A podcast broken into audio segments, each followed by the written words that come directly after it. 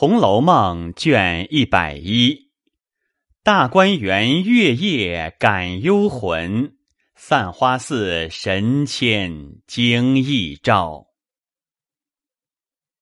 却说凤姐回至房中，见贾琏尚未回来，便分派那管办探春行妆连事的一干人。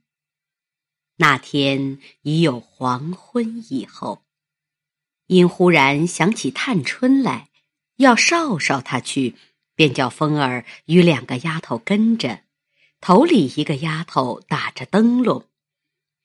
走出门来，见月光已上，照耀如水，凤姐便命打灯笼的回去吧。因而走至茶房窗下，听见里面有人叽叽喳喳的，又似哭，又似笑，又似议论什么的。凤姐知道不过是家下婆子们，又不知搬什么是非，心内不大受用，便命小红进去装作无心的样子。细细打听着，用话套出原委来。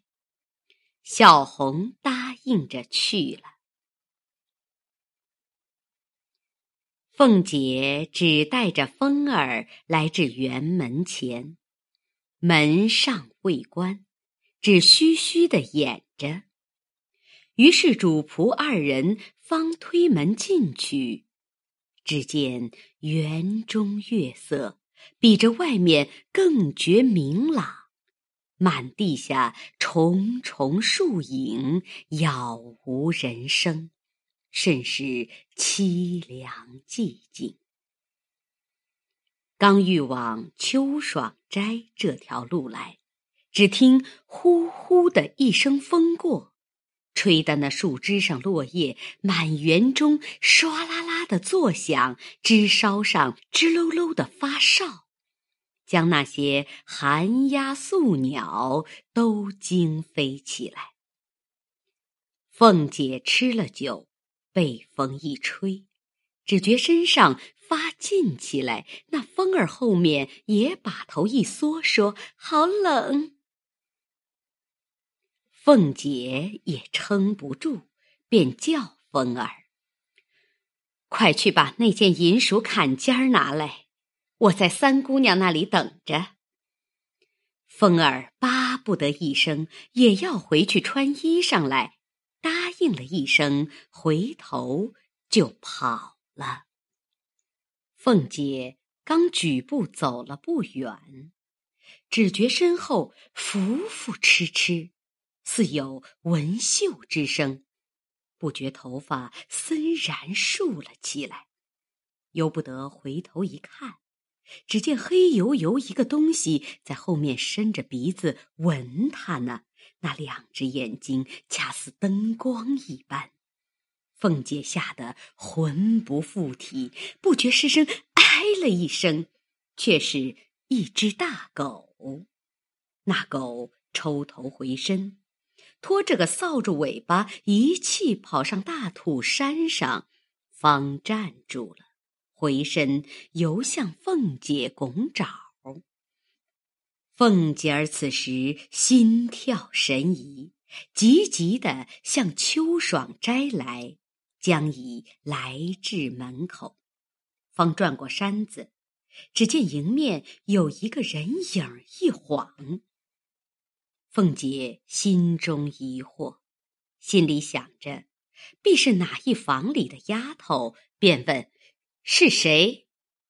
问了两声，并没有人出来，已经吓得神魂飘荡，恍恍惚惚的，似乎背后有人说道：“婶娘连我也不认得了。”凤姐忙回头一看，只见这人形容俊俏。衣履风流，十分眼熟，只是想不起是哪房哪屋里的媳妇来。只听那人又说道：“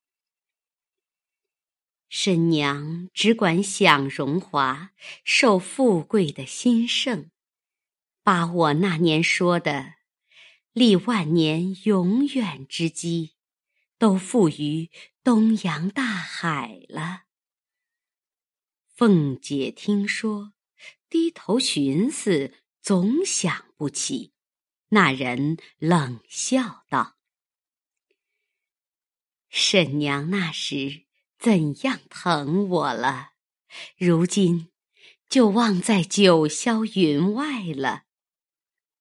凤姐听了，此时方想起来是贾蓉的先妻秦氏，便说道：“哎呀，你是死了的人呐，怎么跑到这里来了呢？”呸！啐了一口，方转回身。脚下不妨一块石头绊了一跤，犹如梦醒一般，浑身汗如雨下。虽然毛发悚然，心中却也明白。只见小红蜂儿影影绰绰的来了，凤姐恐怕落人的褒贬，连忙爬起来说道。你们做什么呢？去了这半天，快拿来，我穿上吧。一面风儿走至跟前，服饰穿上。小红过来搀扶凤姐，凤姐道：“我才到那里，他们都睡了，咱们回去吧。”一面说。一面带了两个丫头，急急忙忙回到家中。贾琏已回来了，只是见他脸上神色更变，不似往常。但要问他，又知他素日性格不敢突然相问，只得睡了。至次日五更，贾琏就起来。要往总理内廷都检点太监裘世安家来打听事务，因太早了，见桌上有昨日送来的抄报，便拿起来闲看。第一件是云南节度使王忠一本，新获了一起私带神枪火药出边事，共十八名人犯。头一名报音，口称系太师镇国公贾化家人。第二件，苏州刺史李孝一本，参合纵放家奴，以示凌辱军民，以致阴间不遂，杀死劫富一家人命三口事。凶犯姓石，名福。自称系世袭三等职衔假犯家人。贾琏看见这两件，心中早又不自在起来。待要看第三件，又恐迟了不能见贾世安的面，因此急急的穿了衣服，也等不得吃东西。恰好平儿端上茶来，喝了两口。便出来骑马走了。平儿在房内收拾换下的衣服。此时凤姐尚未起来，平儿因说道：“今儿夜里我听着奶奶没睡什么觉，我这会子替奶奶捶着，好生打个盹儿吧。”凤姐半日不言语。平儿料着这意思是了，便爬上炕来，坐在身边，轻轻的捶着。才捶了几拳，那凤姐刚有要睡之意，只听那边大姐儿哭了，凤姐又将眼睁开，平儿连向那边叫道：“李妈，你到底是怎么着？姐儿哭了。”你到底拍着她些，你也忒爱睡了。那边李妈从梦中惊醒，听得平儿如此说，心中没好气，只得狠命拍了几下，口里嘟嘟哝哝的骂道：“真真的小短命鬼儿，放着尸不停，三更半夜，好你娘的丧！”一面说，一面咬牙，便向那孩子身上拧了一把，那孩子哇的一声大哭起来。凤姐听见，说：“了不得！你听听，他该琢磨孩子了。你过去，把那黑心的养汉老婆下死劲的打他几下子，把妞妞抱过来吧。”平儿笑道：“奶奶别生气，他哪里敢搓磨妞？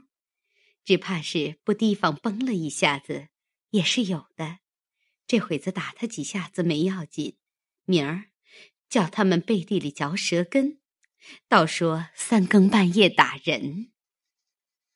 凤姐听了，半日不言语，长叹一声，说道：“唉，你瞧瞧，这会子不是我十望八望的呢。明儿要是死了。”剩下这小孽障，还不知怎么样呢。平儿笑道：“奶奶这怎么说？大五更的，何苦来呢？”凤姐冷笑道：“ 你哪里知道？我是早已明白了。我也不久了，虽然活了二十五岁。”人家没见的也见了，没吃的也吃了，也算全了。所以世上有的也都有了，气也算赌尽了，强也算争足了。就是瘦子上头缺一点儿，也罢了。平儿听说，由不得滚下泪来。凤姐笑道：“，你这会子不用假慈悲。我死了，你们只有欢喜的。你们一心一计，和和气气的，省得我是你们眼里的刺似的。只有一件，你们知好歹，只疼我那孩子，就是了。”平儿听说这话。越发哭得泪人似的。凤姐笑道：“别扯你娘的臊，哪里就死了呢？哭得那么痛，我不死，还叫你哭死了呢。”平儿听说，连忙止住哭，道：“奶奶说的这么伤心。”一面说，一面又垂。半日不言语，凤姐又朦胧睡去。平儿方下炕来要去，只听外面脚步响，谁知贾琏去迟了，那裘世安已经上朝去了，不遇而回，心中正没好气，进来就问平儿道：“那些人？”还没起来呢吗？平儿回说：“没有呢。”贾琏一路摔帘子进来，冷笑道：“好好，这会子还都不起来，安心打擂台，打撒手。”一叠声又要吃茶，平儿忙倒了一碗茶来，原来。那些丫头老婆见贾琏出了门，又复睡了，不打量这会子回来，原不曾预备。平儿便把温过的拿了来。贾琏生气，举起碗来，哗啷一声摔了个粉碎。凤姐惊醒，下了一身冷汗，哎呦一声，睁开眼。只见贾琏气狠狠的坐在旁边，平儿弯着腰拾碗片子呢。凤姐道：“你怎么就回来了？”问了一声，半日不答应，只得又问一声。贾琏嚷道：“你不要我回来，叫我死在外头吧。”凤姐笑道：“这又是何苦来呢？常时我见你不像今儿回来的快，问你一声，也没什么生气的。”贾琏又嚷道：“又没遇见，怎么不快回来呢？”凤姐笑道：“没有遇见，少不得耐烦些，明儿再去早些，自然遇见了。”贾琏嚷道：“我可不吃着自己的饭，替人家赶章子呢。我这里一大堆的事，没个动秤的，没来由为人家的事瞎闹了这些日子，当什么呢？正经那有事的人还在家里受用，死活不知，还听见说要锣鼓喧天的摆酒唱戏做生日呢。”我可瞎跑他娘的腿子！一面说，一面往地下啐了一口，又骂平儿。凤姐听了，气得干噎，要和他分正，想了一想，又忍住了，勉强陪笑道：“何苦来生这么大气？大清早起和我叫喊什么？”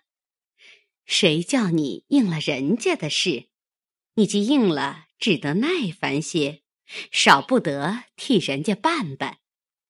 也没见这个人自己有为难的事，还有心肠唱戏摆酒的闹。贾琏道：“你可说嘛？你明儿倒也问问他。”凤姐诧异道：“问谁？”贾琏道：“问谁？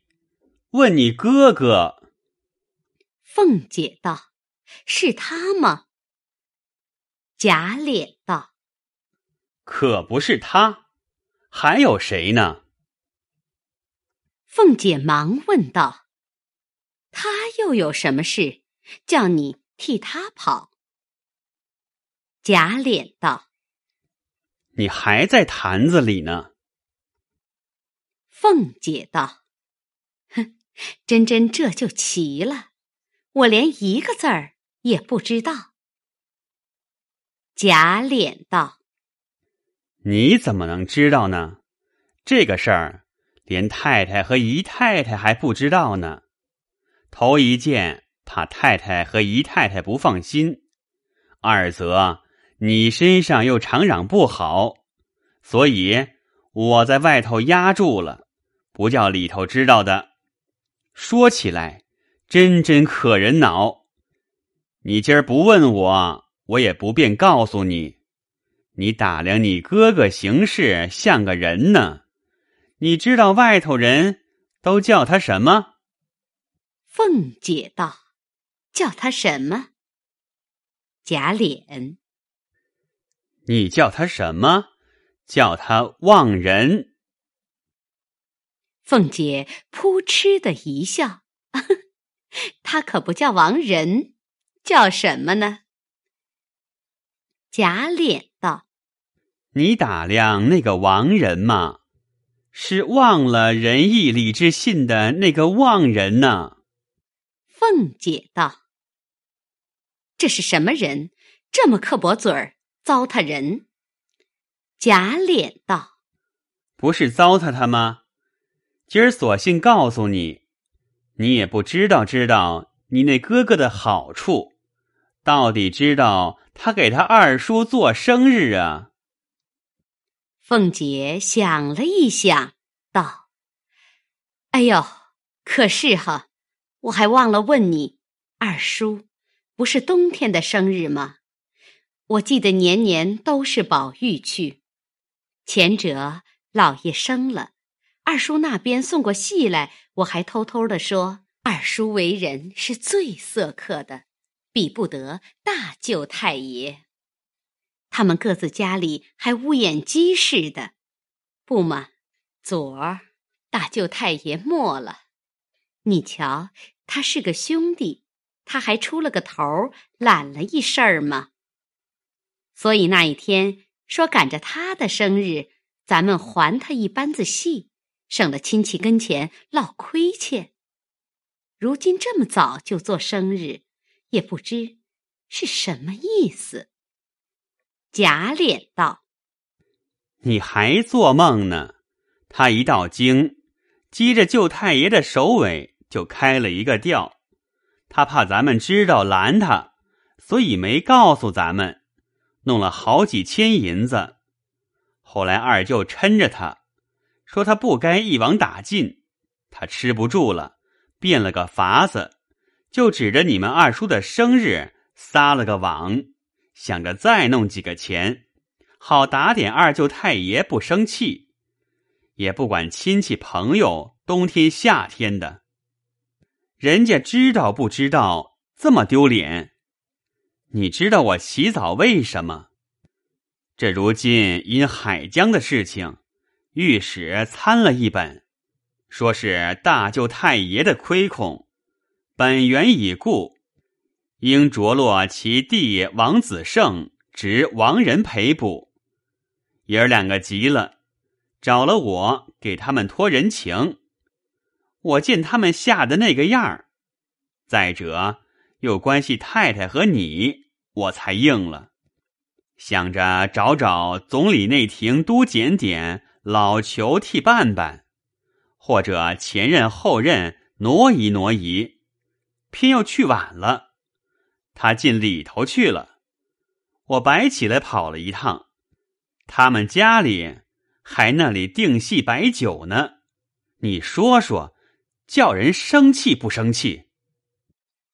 凤姐听了，才知王仁所行如此，但她素性要强护短，听贾琏如此说，便道：“凭他怎么样？”到底是你亲大舅。再者，这件事儿，死的大太爷，活的二叔，都感激你。罢了，没什么说的。我们家的事儿，少不得我低三下四的求你了，省了带累别人受气，背地里骂我。说着。眼泪早下来了，掀开被窝，一面坐起来，一面挽头发，一面披衣裳。假脸道：“你倒不用这么着，是你哥哥不是人，我并没说你呀。况且我出去了，你身上又不好，我都起来了，他们还睡觉，咱们老辈子。”有这个规矩吗？你如今做好好先生，不管事了。我说了一句，你就起来。明儿我要嫌这些人，难道你都替了他们吗？好没意思啊！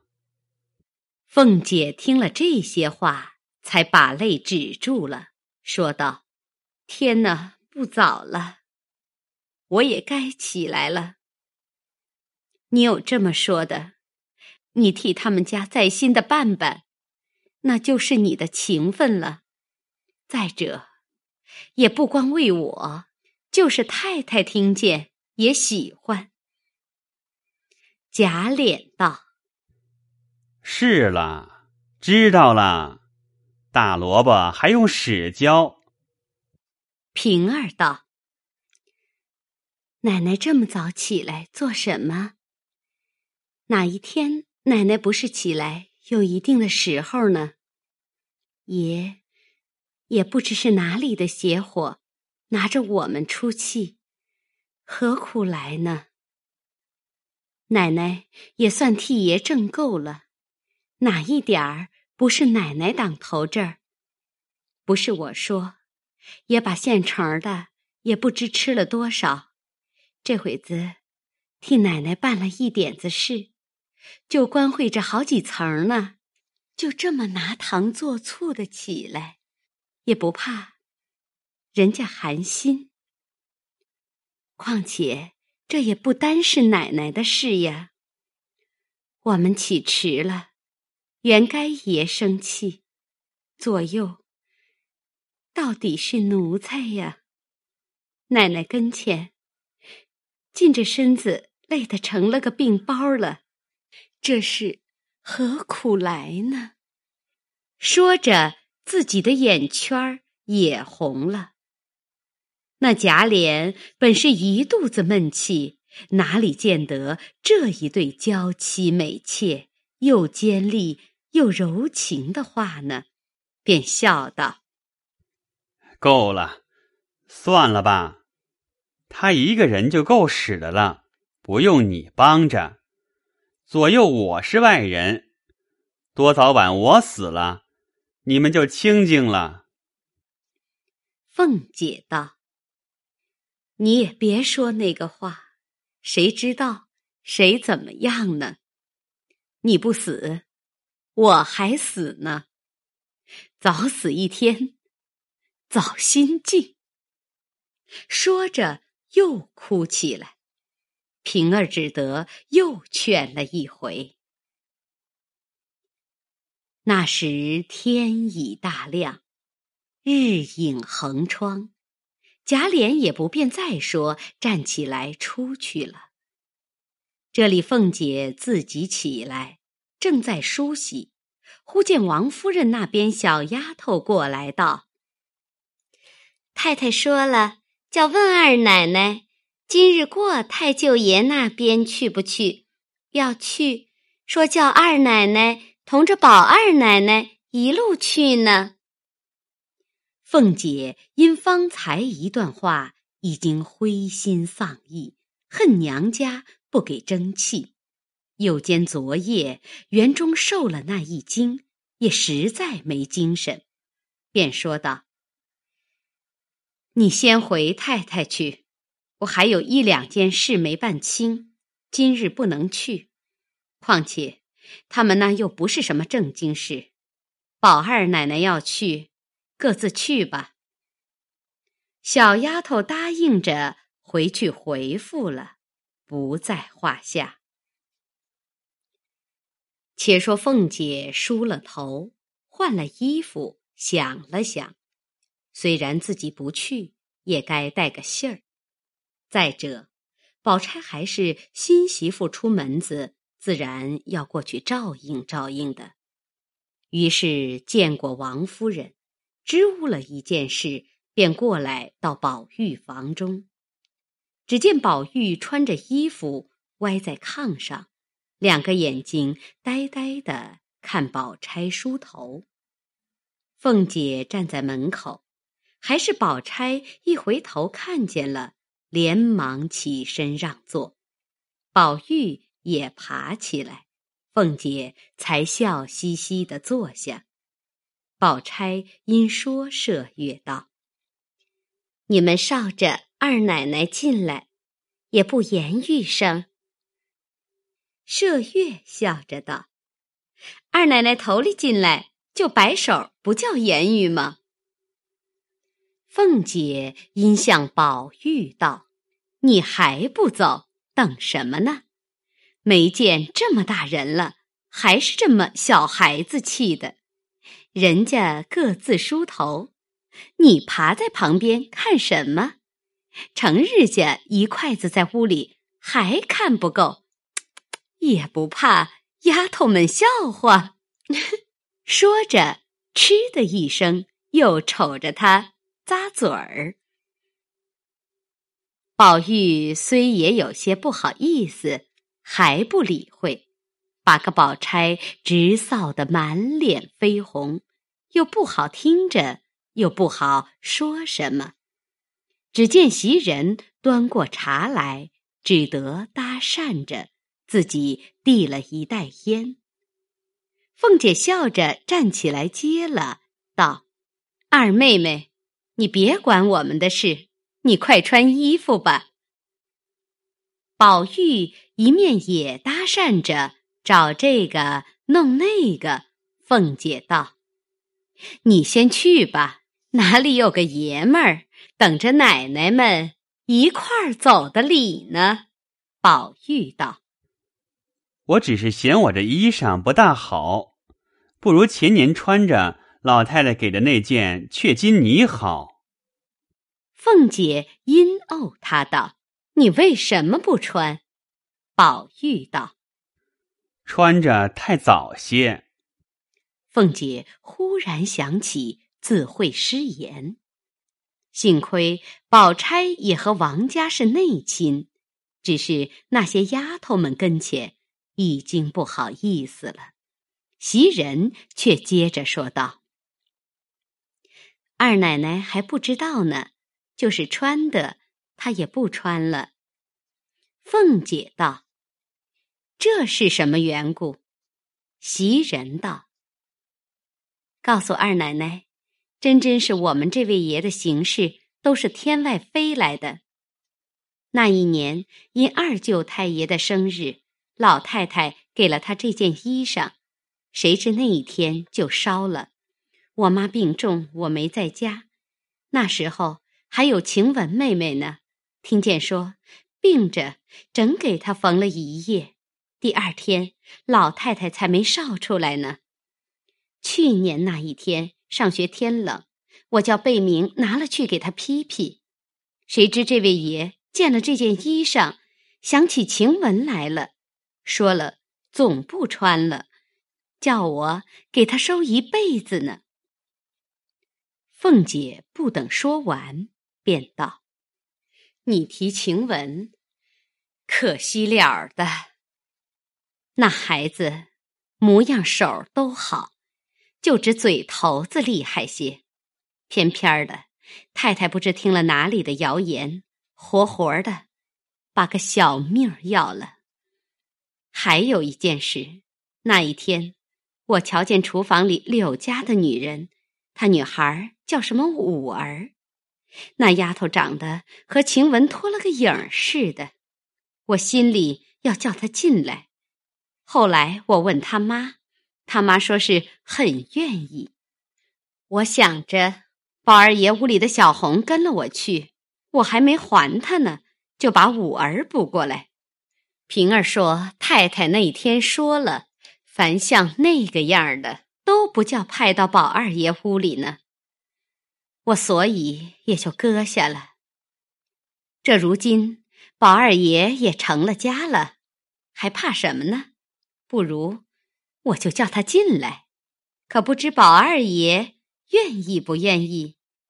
要想着晴雯，只少见这五儿就是了。宝玉本要走，听见这些话，已呆了。袭人道：“为什么不愿意？早就要弄了来的，只是因为太太的话说的结实罢了。”凤姐道：“那么着。”明儿我就叫他进来，太太的跟前有我呢。宝玉听了，喜不自胜，才走到贾母那边去了。这里宝钗穿衣服，凤姐儿看着他两口这般恩爱缠绵，想起贾琏方才那种光景，好不伤心，坐不住。便起身向宝钗笑道：“我和你向太太屋里去吧。”笑着出了房门，一同来见贾母。宝玉正在那里回贾母往舅舅家去，贾母点头说道：“去吧，只是少吃酒，早些回来，你身子才好些。”宝玉答应着出来，刚走到院内，又转身回来，向宝钗耳边说了几句不知什么。宝钗笑道：“是了，你快去吧。”将宝玉催着去了。这贾母和凤姐、宝钗说了没三句话，只见秋纹进来传说。二爷打发贝明转来说，请二奶奶。宝钗说道：“他又忘了什么，又叫他回来。”秋文道：“我叫小丫头子问了贝明，说是二爷忘了一句话。二爷叫我回来告诉二奶奶，若是去呢，快些来吧；若不去呢，别在封地里站着。”说的贾母、凤姐，并地下站着的众老婆子、丫头都笑了。宝钗绯红了脸，把秋纹啐了一口，说道：“呸！好个糊涂东西，这也值得这样慌慌张张跑了来说。”秋文也笑着回去，叫小丫头去骂贝明。那贝明一面跑着，一面回头说道：“二爷把我巴巴的叫下马来，叫回来说的。我若不说，回来对出来又骂我了。这会子说了，他们又骂我。”那丫头笑着跑回来说了。贾母向宝钗道：“你去吧，省得他这么记挂。”说的宝钗站不住，才走了，又被凤姐怄着玩笑，没好意思。只见散花寺的姑子大了来了，给贾母请安，见过了凤姐，坐着吃茶。贾母因问他：“这一向怎么不来？”大了道。因这几日庙中做好事，有几位诰命夫人不时在庙里起坐，所以不得空来。今日特来回老祖宗，明儿还有一家做好事，不知老祖宗高兴不高兴？若高兴，也去随喜随喜。贾母便问。做什么好事？大了道：“前月为王大人府里不干净，见神见鬼的，偏生那太太夜间又看见去世的老爷，因此昨日在我庙里告诉我，要在散花菩萨跟前许愿烧香，做四十九天的水陆道场。”保佑家口安宁，亡者升天，生者祸福。所以我不得空来请老太太的安。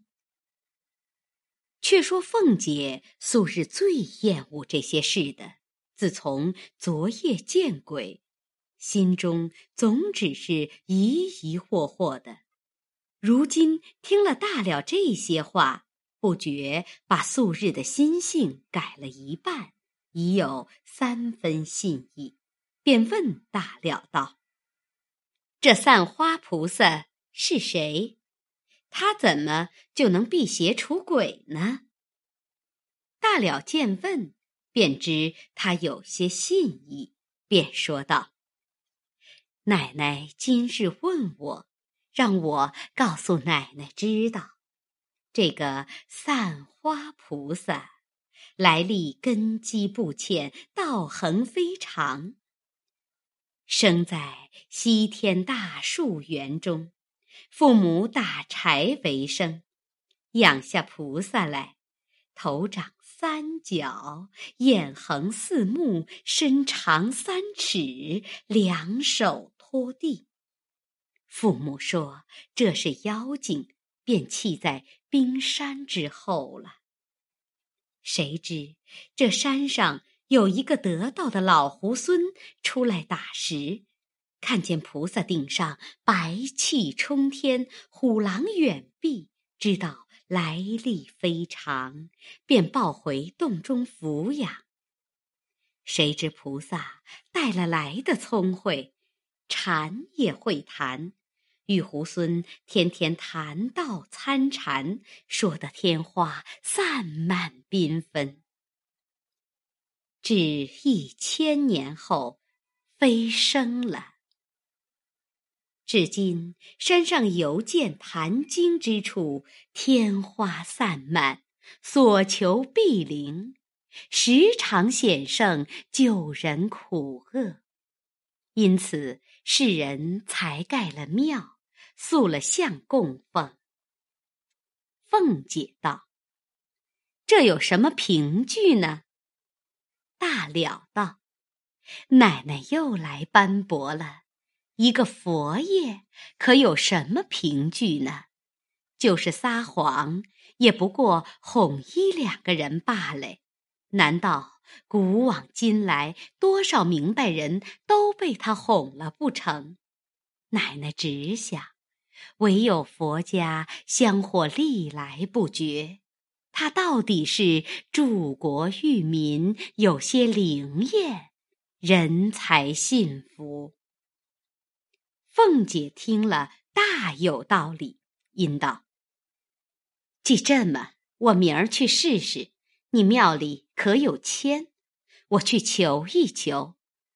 我心里的事，签上批得出。”批得出来，我从此就信了。大了道：“我们的签是最灵的，明儿奶奶去求一签，就知道了。”贾母道：“既这么着，索性等到后日初一，你再去求。”说着，大了吃了茶。到王夫人各房里去请了安，回去不提。这里凤姐勉强扎挣着，到了初一清早，令人预备了车马，带着平儿并许多奴仆，来到散花寺。大了带了众姑子接了进去，献茶后。便洗手至大殿上焚香。那凤姐儿也无心瞻仰圣像，一柄虔诚，磕了头，举起签筒，默默的将那见鬼之事，并身体不安等故，祝告了一回。才摇了三下，只听唰的一声，桶中窜出一支签来。于是叩头，拾起一看，只见写着“第三十三签，上上大吉”。大了忙查签簿看时，只见上面写着“王熙凤衣锦还乡”。凤姐一见这几个字，吃一大惊，惊问大了道。古人也有叫王熙凤的吗？大了笑道：“奶奶最是通今博古的，难道汉朝的王熙凤求官的这一段事也不晓得？”周瑞家的在旁笑道：“前年李仙儿还说这一回书的，我们还告诉他重着奶奶的名字。”不要叫呢。西凤笑道：“可是呢，我倒忘了。”说着，又瞧底下的，写的是：“去国离乡二十年，于今一锦返家园。风采百花成蜜后，为谁辛苦？”为谁甜？行人至，音信迟。送怡和，婚在意。看完也不甚明白。大了道：“奶奶大喜，这一签巧得很。奶奶自幼在这里长大，何曾回南京去了？如今老爷。”放了外任，或者接家眷来，顺便还家，奶奶可不是衣锦还乡了。一面说，一面抄了个千金交与丫头。凤姐也半疑半信的。大辽摆了斋来，凤姐只动了一动，放下了要走，又给了香银。大辽苦留不住，只得让他走了。凤姐回至家中，见了贾母、王夫人等，问起签来，命人一解，都欢喜非常。或者老爷果有此心，咱们走一趟也好。凤姐儿见人人这么说，也就信了，不在话下。却说宝玉这一日正睡午觉，醒来不见宝钗，正要问时，只见宝钗进来。宝玉问道：“哪儿去了？半日不见。”宝钗笑道：“我给凤姐姐瞧一回签。”宝玉听说，便问是怎么样的。宝钗把签帖念了一回，又道：“家中人人都说好的，据我看，这衣锦还乡四字里头还有缘故，后来再少罢了。”宝玉道：“你又多疑了，望解圣意。衣锦还乡四字，从古至今。”都知道是好的，今儿你又偏生看出缘故来了。依你说，这衣锦还乡，还有什么别的解说？宝钗正要解说，只见王夫人那边打发丫头过来请二奶奶，宝钗立刻过去。未知何事，下回分解。